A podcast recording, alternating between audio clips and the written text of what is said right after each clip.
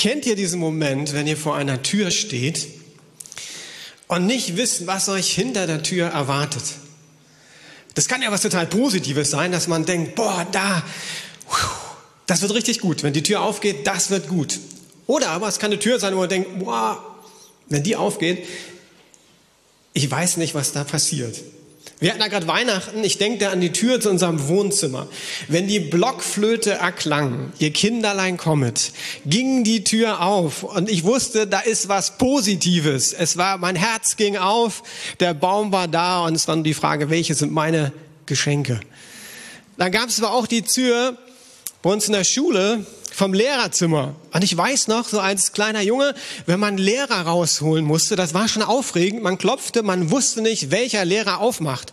Und das war schon so, uff, mal sehen, wer da kommt.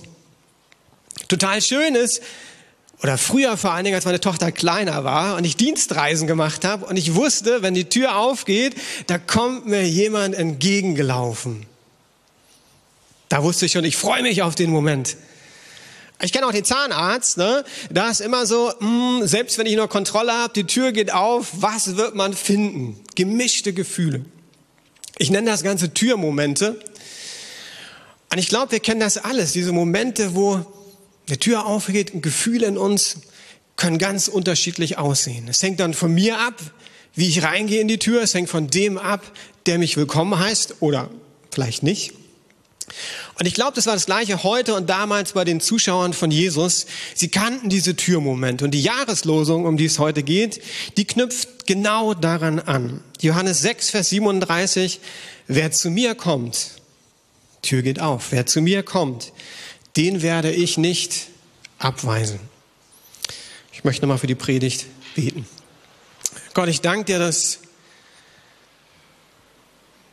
dass du die Tür bist und dass deine Tür offen steht. Und dass du uns begegnen möchtest, auch heute Morgen hier im Gottesdienst. Und ich möchte so beten, dass wir erleben, wie du unser Herzen berührst und zu uns redest. Amen. Dieser Vers kommt aus dem äh, Johannes Evangelium, sechste Kapitel. Und das ist ein total spannendes Kapitel. Ich kann euch nur ermutigen, es zu lesen. Es sind 71 Verse, also eines der längsten Kapitel im Neuen Testament. Und das ist ein bisschen wie eine Perlenkette. Da kommt eine Perle nach der anderen. Und dann kommt die Jahreslosung irgendwann. Aber vorher sind schon ein paar Perlen aufgezogen. Und eigentlich ist der Vers ein Teil von einer riesigen Diskussion. Das heißt, ich habe gedacht, ich muss euch ein bisschen reinnehmen, die Perlen vorher zeigen und die Diskussion, um die es eigentlich geht weil das sind so typische Jesus-Geschichten und eine typische Jesus-Diskussion. Fängt damit an, dass Jesus einige Wunder getan hat. Richtig, also nicht so kleine, das müssen richtig spektakuläre Wunder gewesen sein. Wir wissen nicht welche, aber die Menschen sammelten sich um Jesus. Also wenn es der Lukas-Gemeinde gewesen wäre, dann irgendwie Samstag ein Gottesdienst, Samstag drei Gottesdienste, äh, sonntags fünf Gottesdienste, die Menschen kamen. Jesus hat das relativ einfach gemacht, er hat Open-Air-Gottesdienst gemacht. Viel einfacher als viele Gottesdienste. Einfach alle können kommen. Und die kamen, und da, da kamen noch mehr, ne? Also 5000 Männer plus Frauen und Kinder, nehmen wir mal an, 10.000 Leute. Und die hingen an Jesus seine Lippen. Die hörten einfach zu. Und kennt ihr das, wenn jemand so gut predigt, dass man nicht mehr auf die Uhr achtet? Passiert bei mir nicht immer, aber bei Jesus war das, glaube ich, Standard. Der hat so gepredigt, die Uhr tickte und die Jünger waren es irgendwann, die gesagt haben, hey Jesus, ähm, Abendbrot, also unsere äh, Börse, äh, wir können das nicht zahlen, das Essen für die ganzen Leute. Die müssen jetzt langsam wieder in die Dörfer, die müssen zurück, ja? Was sagt Jesus? Fünf Brote, zwei Fische, Los geht's, zwölf Körbe. Äh, ich mache die Perlen schnell, ja. Zwölf Körbe, alle werden satt. Und irgendwas muss passiert sein, dass alle mitbekommen haben, diese ganzen 10.000 Menschen, dass das ein Wunder war. Hätte ja auch heimlich sein können. Aber die Stimmung war wie elektrisiert. Ich weiß nicht, ob ihr das kennt, wenn man reinkommt irgendwo in so ein Treffen und man merkt, hier ist was los. Und Jesus merkt, wenn noch eine Sache passiert, dann verliere ich die Kontrolle und die werden mich zum König machen wollen. Aber Jesus kennt, das will er nicht. Er zieht sich zurück auf einen Berg, in die Einsamkeit, mitten in einem Höhepunkt seines Dienstes. Typisch Jesus. Der bleibt auf dem Berg. Irgendwann ziehen sich Leute zurück, gehen in die Dörfer. Die Jünger warten, ne? warten ne? Und sagen, ja, okay, wir nehmen, wir nehmen Boot nach Kapernaum. Jesus ist alt genug, der wird das hinkriegen. Jesus wiederum, der weiß genau, ah, die Jünger sind los, da wird ein Sturm kommen und ich werde mal losgehen, den Jüngern helfen. Der hat ja seine Wege, also geht da auf dem Wasser, Sturm kommt. Er geht ins Boot und sie sind plötzlich in Kapernaum. Am nächsten Morgen, die Leute waren ja clever, die haben gesehen, der Jesus, der hat kein Boot genommen. Der muss doch irgendwo hier in der Ecke sein. Also, müsst euch vorstellen, 10.000 Leute, wenn die Hälfte noch da gewesen ist, 5.000, die haben die Gegend schnell durchkämmt. Kein Jesus. Irgendwie müssen wir was verpasst haben. Aber 5.000 Leute, die sich aufteilen, die finden schon irgendwie Jesus. Also, ein paar von denen landen in Kapernaum, in der Synagoge, und wen sehen sie? Jesus. Typisch Jesus. Also wenn ich das gewesen wäre, ist doch ein Lob wert, oder? Ey, die machen sich auf nach einem vollen Tag, um mich zu sehen, mich predigen zu hören. Das ist doch eine, ist eine gute Nachricht, oder? Also das ist wie wenn wir sonntags Gottesdienst haben und Montagmorgen stehen sie schon wieder hier und sagen, boah, Matthias, kannst du noch mal predigen? Wir wollen dich hören. Sie starten mit einer ungewöhnlichen Frage. Scheinbar hat die das so bewegt, dass sie nicht wussten, wie Jesus darüber gekommen ist, dass sie sagen, sag mal, Jesus, wie bist du eigentlich hierher gekommen? Das ist doch die Chance, oder? Jesus hat gerade das nächste Wunder getan. Also Stillung des Sturms, erst auf dem Wasser gegangen. Also perfekt, also eine richtig gute Vorlage, würde ich sagen, um einzusteigen und Zeugnis zu geben und Gottes Größe zu erzählen. Und was macht Jesus? Er konfrontiert sie. Er konfrontiert sie mit ihrer Motivation. Vers 26, 27. Ich will euch sagen, warum ihr mich sucht. Ihr sucht mich nur, weil ihr von den Broten gegessen habt und satt geworden seid. Aber was Gott euch durch die Wunder sagen will, wollt ihr nicht verstehen. Also für Gott ist jedes Wunder wie ein Lichtstrahl. Die Herrlichkeit Gottes fällt auf die Erde. Müsst ihr euch vorstellen, hier sind ja auch so Strahler. Jedes Wunder ist so, bam, Gottes Herrlichkeit bricht durch in die Welt. Der Sohn Gottes ist da. Das haben die irgendwie nicht verstanden. Und dann sagt er, statt euch nun um die vergängliche Nahrung zu kümmern, bemüht euch um die Nahrung, die Bestand hat und das ewige Leben bringt. Diese Nahrung wird euch der Menschensohn geben, denn ihr hat Gott, der Vater, als sein Bevollmächtigen bestätigt. Er sagt, hey, ihr habt euren Magen vollgeschlagen, aber darum geht's gar nicht.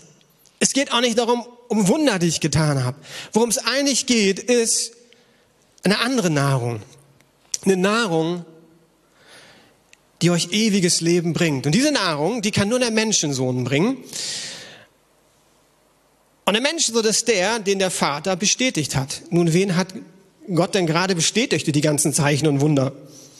Ah, Jesus natürlich. Das verstehen sie dann schon ähm, und haben eine interessante Reaktion. Was für Dinge müssen wir tun, um Gottes Willen zu erfüllen? Das geht ja um diese Nahrung hier, ne? Und dann sagen sie, ja, wir wollen diese Nahrung haben, aber was müssen wir tun?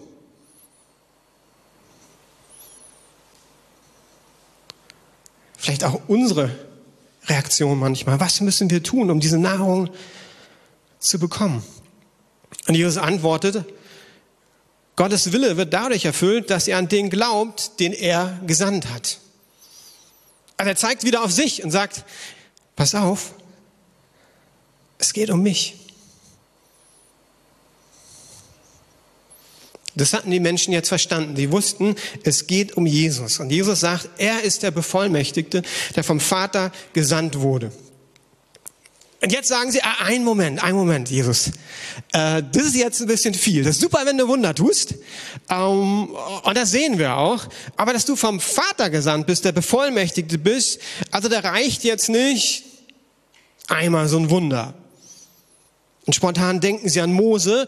Ja, der hat das doch dauernd erlebt, dass dieses Wunder war von dem Brotvermehrung, das Manna, das Gott geschenkt hat. Also sagen sie, Also wenn du das wirklich bist, dann mach das doch einfach nochmal. Nochmal eine Runde Brotvermehrung. Die haben das irgendwie nicht verstanden, worum es geht. Jesus hat ja gerade gesagt, es geht nicht um die Nahrung, die euren Bauch füllt, sondern es geht um diese Nahrung, die euch ewiges Leben bringt. Darum geht Jesus gar nicht mehr darauf ein. Er sagt, hey, es geht nicht darum, dass Mose euch Manna gegeben hat. Es geht darum, dieses Brot, das der Vater im Himmel euch schenken wird. Es geht um ganz anderes Brot, nicht das Brot, das euren Magen füllt. Es geht um das ewige Leben, um eure inneren Bedürfnisse. Die Reaktion der Menschen ist interessant, erinnert mich an Petrus. Gib uns immer von diesem Brot. Also erst skeptisch und dann gib uns immer von diesem Brot. Ich weiß nicht, ob Jesus darauf hingearbeitet hat in Diskussionen, weil jetzt kommt der Knaller, Vers 35, und er sagt, ich bin das Brot des Lebens. Freunde, ich bin das Brot des Lebens. Ich bin der Menschensohn, den Gott der Vater gesandt hat. Ich bin der Bevollmächtigte. Bevollmächtigte. Wer zu mir kommt, wird nie mehr hungrig sein. Wer mich glaubt, wird nie mehr Durst haben. Das ist eigentlich ein Brotkapitel. Im ganzen Kapitel geht es immer wieder um Brot. Und dann kommt die Jahreslosung. In Vers 37, alle, die der Vater mir gibt, werden zu mir kommen und wer zu mir kommt, den werde ich nicht hinausweisen. Und es gibt ein Bild zur Jahreslosung von Stefanie Barlinger. Und ich bin jetzt kein Bilderfan, aber ich fand das Bild oder die Grafik total passend, weil die die zwei Schlüsselverse gut verknüpft hat in dem Bild. Schaut euch das mal eine Minute an. Wer zu mir kommt, den werde ich nicht abweisen. Dann seht im Hintergrund Brot und Wein. Aber nehmt euch mal ein paar Sekunden, lasst das Bild auf euch wirken.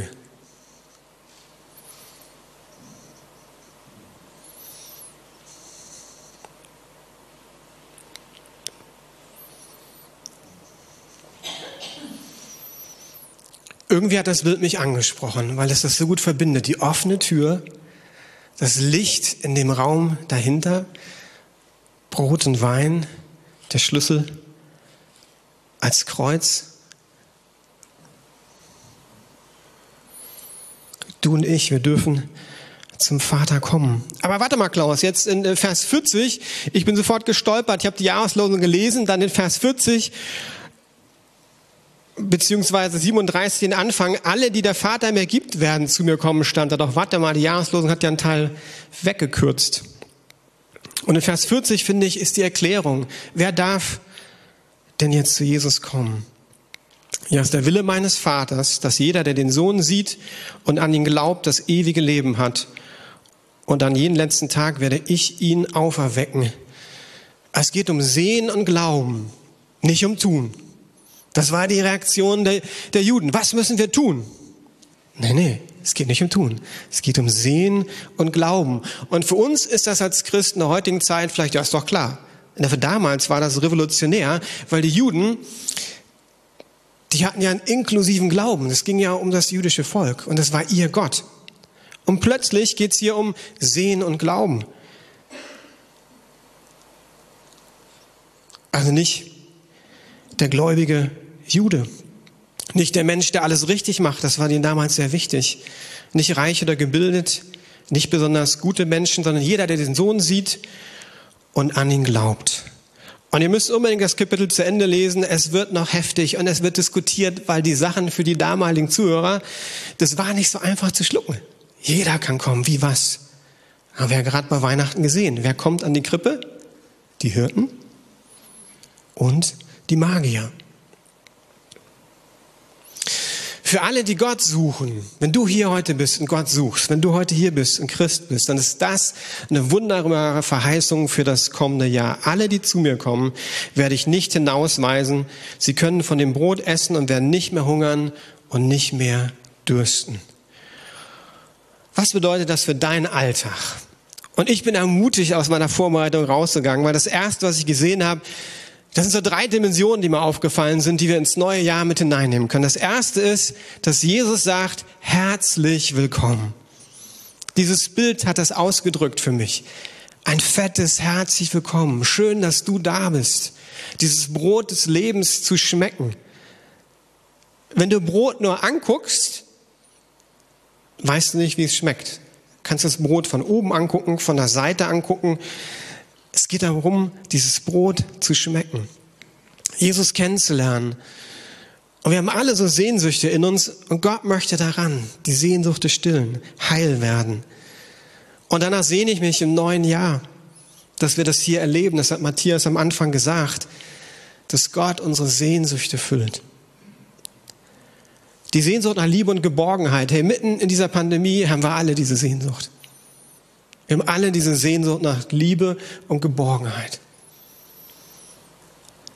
Aber das kann und soll gar nicht deine Familie stillen, deine Freunde stillen, wer immer das ist, sondern Gott sagt, er möchte da hineinkommen in die Unsicherheit.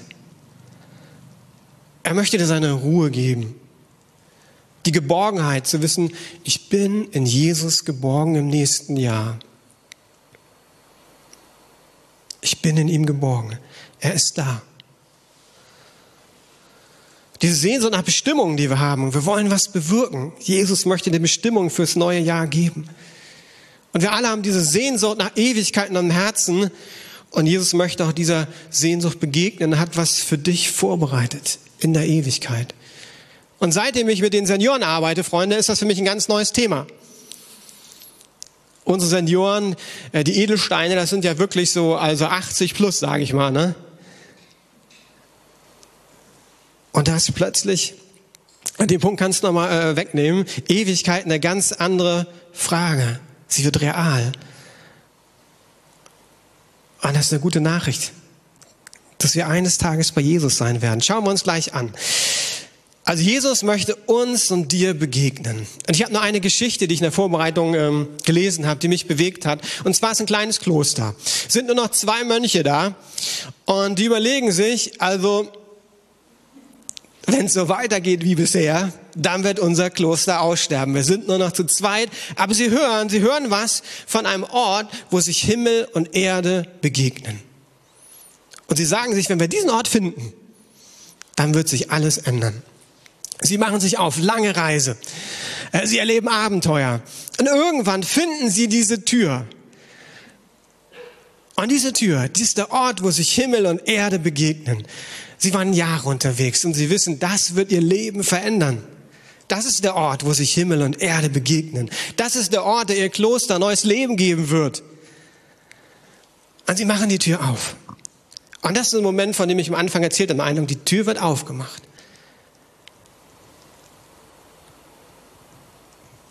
Und sie können es nicht glauben. Sie können es nicht glauben. Der Ort, wo sich Himmel und Erde begegnen, ist ihr kleines Kloster. Ihr kleines Kloster ist der Ort, wo sich Himmel und Erde begegnen. Hier ist der Ort, wo sich Himmel und Erde begegnen. Da, wo du zu Hause betest, ist der Ort, wo sich Himmel und Erde begegnen. Da, wo du unterwegs bist, ist der Ort, wo sich Himmel und Erde begegnen.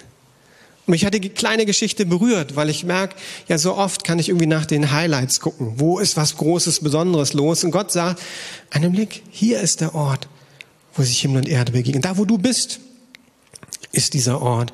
Und das ist meine Sehnsucht in diesem Jahr, dass wir das neu erleben. Da, wo wir sind, wenn wir uns versammeln, begegnen wir Jesus. Deshalb übrigens wollen wir das Haus schöner machen. Wir machen das Haus nicht schöner, damit äh, uns besser geht zuallererst. Wir machen das Haus schöner, damit Menschen Jesus begegnen. Es war einer meiner Höhepunkte im letzten Jahr im Alpha-Kurs dabei zu sein und zu sehen, wie Menschen Jesus begegnen. Und das Haus soll schön werden. Warum? Damit Menschen Jesus begegnen. Die sollen herumgucken und sagen, wow, irgendwas ist hier anders, irgendwas ist hier schön. Und sie sollen Jesus im Kinderland erleben. Beim Mittagessen das ist ganz interessant, beim DNS-Kurs bin ich inzwischen mit Leuten zusammen, die kennen das gar nicht mehr. Dann frage ich mal, habt ihr mal irgendwann Mittag gegessen in der Lukas-Gemeinde? Wenn die nicht aus unserer Gemeinde kommen, nö, kennen wir nicht. Oh, sage ich, könnt ihr euch schon drauf freuen. Äh, wir essen tatsächlich Mittag, nach dem ersten Gottesdienst zumindest. Gott in neuer Atmosphäre begegnen. Ich träume immer noch von diesem Café im Kiez. Und nicht nur im Kiez, ein Café, wo Menschen kommen und Jesus begegnen. Ich denke da an Alpha-Kurse, die da stattfinden. Ich denke an Spieleabende, wo man einfach Freunde einlädt. Leute, die aus der Nachbarschaft kommen. Wir haben um die Ecke jetzt einen Kaffee. Da war einer von uns schon dabei, der meint, boah, wir kriegen das besser hin. Unser Kaffee wird besser schmecken. Ich bin kein Kaffeetrinker, ich kann dazu nichts sagen, aber zumindest ist das Zitat. Und es soll schön sein, nicht damit wir gut dastehen, damit die Menschen Jesus sehen. Herzlich willkommen, das Brot des Lebens schmecken. Und wenn wir Jesus schmecken, dann verändert sich unsere Perspektive. Wir bekommen eine Ewigkeitsperspektive. Wenn du Jesus begegnet bist, wird sich dein Leben verändern. Jesus spricht das ja im Text an. Er sagt, pass auf, es geht nicht um das, was du hier auf Erden hast. Es geht darum, dass du einen Ort in der Ewigkeit hast. Noch eine kleine Geschichte. Ist ein Mann, ach, der ist ganz gut situiert und äh, finanziell gut unterwegs, er wird älter und er denkt sich, oh, ich mache nochmal so eine Bucketlist. Für die Älteren eine Bucketlist ist eine Wunschliste und manche machen die und sagen, in meinem Leben möchte ich all das erreichen. Und er macht sich so eine äh, Bucketlist, besucht Menschen, reist, äh, geht zu tollen Events, Konzerte, hakt das alles ab. Ruhig und satt wird er älter und denkt sich, boah, ich muss mein iPad irgendwie mitnehmen im Himmel, da treffe ich bestimmt ein paar Leute. Und speichert seine ganzen Erlebnisse ab, also Fotos natürlich, auf dem iPad, überlegt dann, pff, das könnte ich noch irgendwie mitnehmen. Dann Goldbarren hat er noch, der sieht schön aus, packt er auch noch ein. Hat er also zwei Köfferli dabei äh, und kommt dann im Himmel an. Das erste, was er sieht, das ist so irgendwie so ein Platz, wo, wo, wo lauter Sachen liegen, die sind der Kracher die sind schön, die sind wertvoll. Er denkt, was ist denn das? Das ist ein wunderbares Gemälde. Sehr teuer. Die besten technischen Geräte. Sehr komisch. Dann blickt er auf und sieht zum ersten Mal den Himmel. Er lässt seine Koffer fallen. Er macht sich auf den Weg. Sein iPad, seine Bucketlist, die ist nicht mehr wichtig. Er sieht was komplett Neues, was er noch nie in seinem Leben gesehen hat. Und er macht sich auf in den Himmel. Wisst ihr was? Die beiden Koffer hat er total vergessen. Warum? Weil das, was uns in der Ewigkeit erwartet, so viel schöner ist als das, was wir uns hier auf der Erde so vorstellen. Und wenn wir Jesus kennenlernen, dann verändert sich unsere Perspektive. Ich sage nicht, dass Reisen nicht cool ist. Ich sage nicht, dass eine Bucketlist schlecht ist.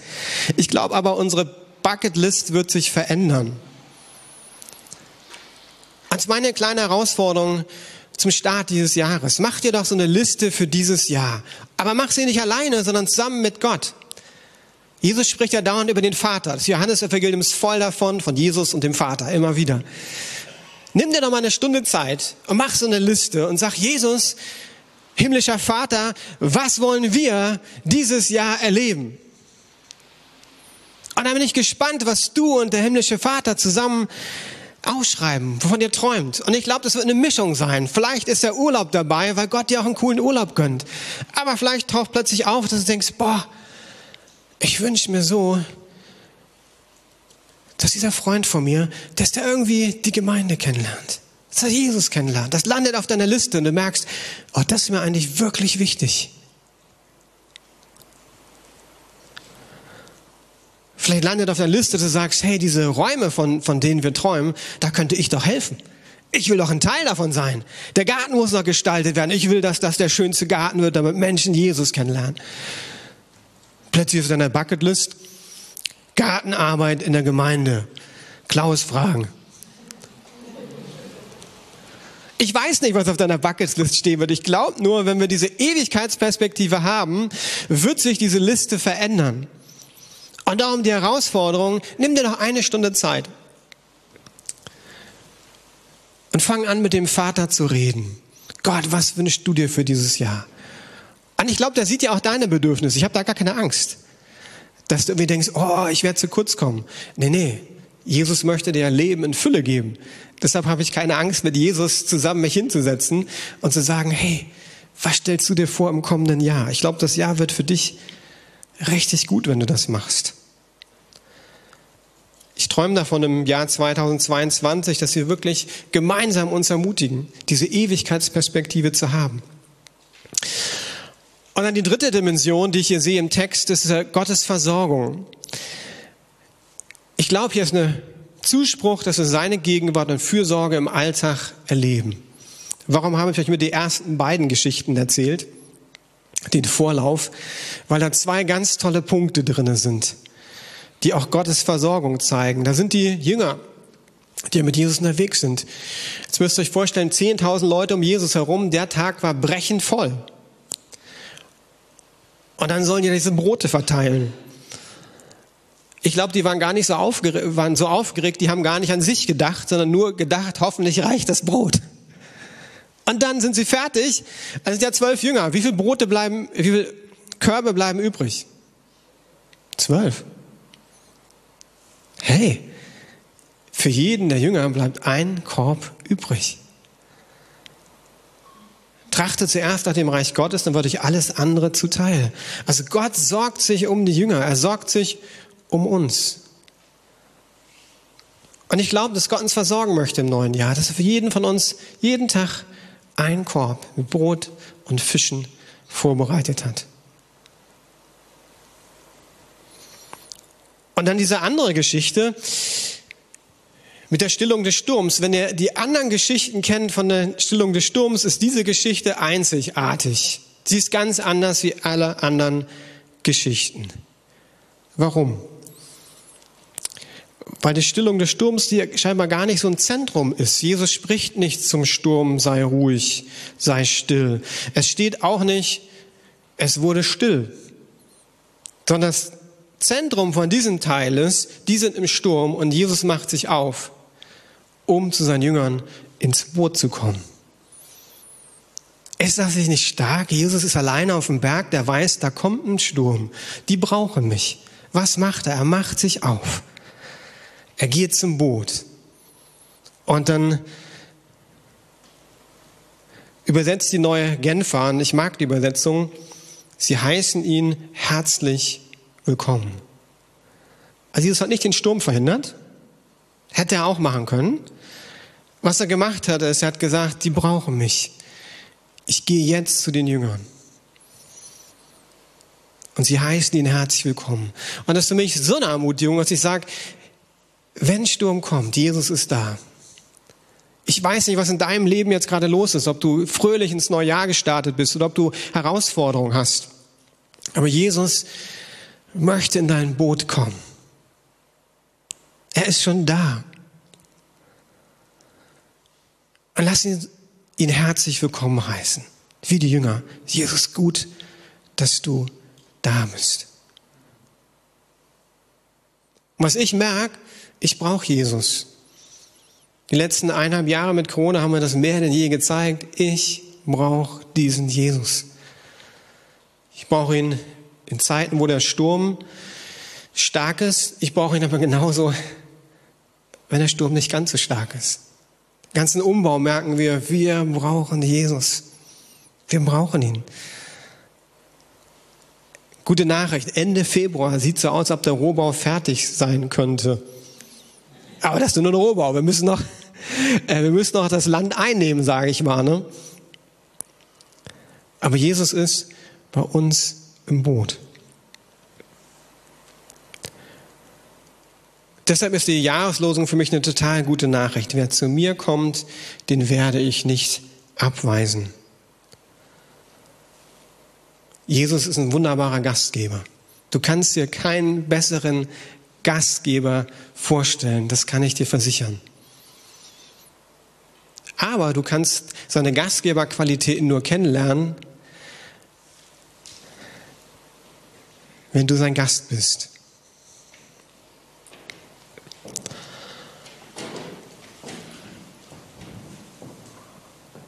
Und die Band kommt nach vorne und Henning wird ein bisschen spielen und ich möchte euch ermutigen, dass ihr einfach eine Zeit nehmt, um darüber nachzudenken. Dass ihr bewusst für das Ja vielleicht das aussprecht, was die Jünger ausgesprochen haben. Jesus, wir heißen dich herzlich willkommen. Ich heiße dich herzlich willkommen in meinem Boot. Was immer deine Herausforderungen sind, dass du dir das bewusst bist, Jesus ist da. Er möchte dich versorgen. Dass du bewusst sagst, Jesus, ich möchte deine Perspektive für dieses Jahr haben. Jesus, ich möchte nicht nur horizontal unterwegs sein, ich möchte eigentlich vertikal mit dir unterwegs sein. Ich bete noch. Jesus, mich hat der Text selbst berührt.